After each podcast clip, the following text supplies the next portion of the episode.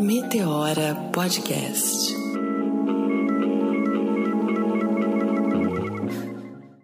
Quem cuida de quem cuida? Pergunta. Será que essa guerreira sempre tem que ser forte? Por isso eu queria que hoje o nosso tema fosse Descansa, guerreira. Birds flying high, you know how I feel. Sun in the sky, you know how drifting on by, you know how I feel. It's a new dawn, it's a new day. It's a new life for me, yeah. It's a new dawn, it's a new day. It's a new life for me. Ooh, ooh, ooh, and I'm feeling good. Oi, gente. Esse é mais um Mentoria Meteora e eu sou Lisiane Lemos, junto com a Andrea Cruz eu estou aqui para dividir melhores e piores práticas de carreira, trazendo sempre uma visão informal sobre o mercado corporativo e até a vida empreendedora dupla. Eu ganhei a liberdade poética dessa semana de falar sobre o que meu coração manda, que talvez em um primeiro momento nem pareça que tenha muito a ver com carreira diante de tantas colunas e do que a gente tem passado, é muito difícil não ficar triste. É muito difícil não ficar abatido com esse cenário tão complexo que a gente tem no país. E eu sempre tive a sorte e o privilégio de ser rodeada por mulheres fortes. Líderes no mundo corporativo, líderes na vida, com todos os graus de estudo possível que tem um papel de protagonismo na sociedade. E essa semana, principalmente depois da semana do Dia da Mulher, a gente tem discutido muito sobre essa cultura de produtividade. Quem cuida de quem cuida? Pergunta. Será que essa guerreira sempre tem que ser forte? Por isso eu queria que hoje o nosso tema fosse Descansa, guerreira em vários, vários podcasts, e acho que até no especial Stalker aqui no Meteora, eu contei sobre o meu burnout e a minha descoberta que produtividade e resultados não são diretamente ligados, que horas trabalhadas e produtividade não são diretamente ligados. E que eu aprendi da pior forma, entrando no hospital achando que a minha vida ia acabar com 20 e poucos anos. Algo que eu não dividi com muita gente e agora tornando público nesse podcast é que, assim como várias pessoas no início da pandemia que tiveram altos e baixos, eu também tive os meus, incluindo uma dermatite por estresse. Não há como colocar, e quando eu faço essa reflexão, a culpa em uma coisa só. O que fosse só no meu trabalho. É importante dizer que a gente não está em home office porque eu já trabalhei muito em home office e sabia o, que, o quanto era divertido. A gente está trabalhando de casa em tempo de pandemia. E para pessoas extrovertidas e sociais como eu, foi muito difícil.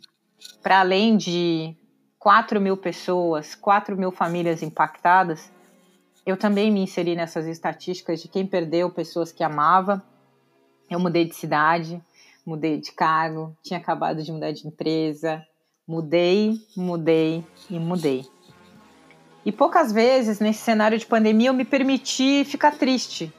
Eu pensava, e foi essa discussão que eu tive, cara, eu sou muito privilegiada, eu tenho um teto, eu tenho um emprego que eu amo, colegas que me fazem crescer e que me inspiram, uma liderança empática.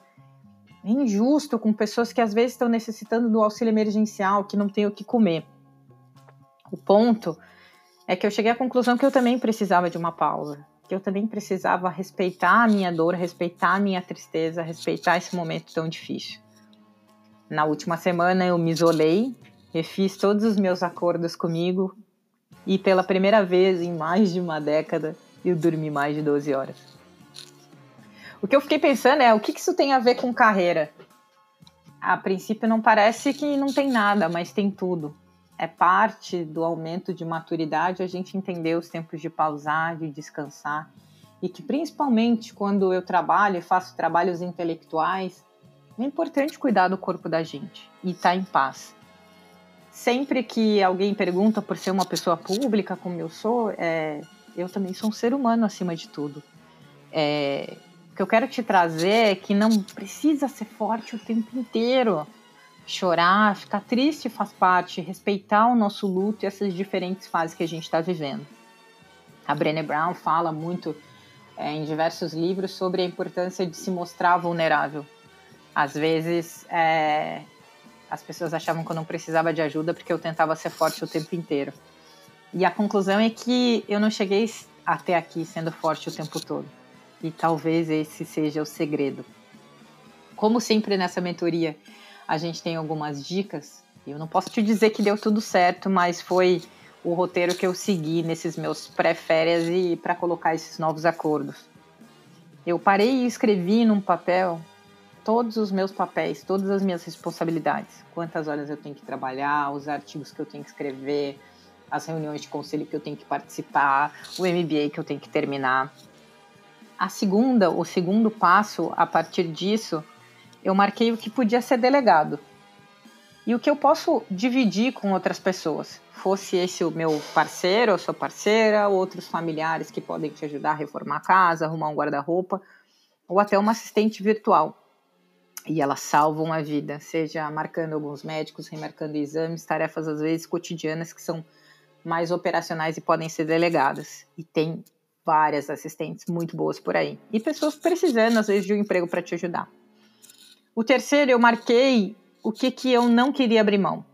É, e aqui não tem certo e não errado. Por exemplo, para mim, é, tratamentos estéticos e academia são prioridade, porque me fazem relaxar e não pensar em trabalho o tempo inteiro. O número 4 é vai existir desconforto. Então, dê nome ao que está te causando desconforto, ao que está te doendo, ao que está te deixando triste. É a falta de rotina, é, são as crianças, é, são os seus pais, o parceiro a parceira, os parentes, a pandemia, não poder ter a tua vida de volta. Botar para fora e dar nome às coisas faz com que a gente encare e entenda o que, que pode acontecer e não. E acho que o meu trabalho que está acontecendo nesse momento que vocês estão me escutando é refazer os meus acordos e colocar um prazo para revisar. Vai ficar sem Big Brother? Vai remarcar o seu check-up? Vai mexer no celular 30 minutos depois de acordar? Não vai mais aceitar entrevistas e podcasts para fazer? É hora de respeitar o tempo de cada um e entender que, como diz a Lori Gottlieb, é, não existe escala de dor, nem dor maior, nem dor menor cada um sabe exatamente onde está impactando. E pedir ajuda e dividir com outro não é nenhum crime. Acho que é. Eu queria agradecer no final desse episódio, acho que a toda a minha rede de apoio, principalmente ao meu grupo de amigas que tem me ajudado a navegar em tempos tão turbulentos e entender que eu preciso descansar, eu preciso desconectar para voltar com toda a energia que eu quero nesse segundo trimestre. E se você tem outras dicas para refazer esses acordos, para descansar, conta para gente no post do Meteora. É, marca a gente no Instagram. Vocês sabem que eu curto muito redes sociais e diz se você gostou, o que, que você quer ouvir no próximo Mentoria Freestyle da Lizzie. Um grande beijo e até o próximo episódio.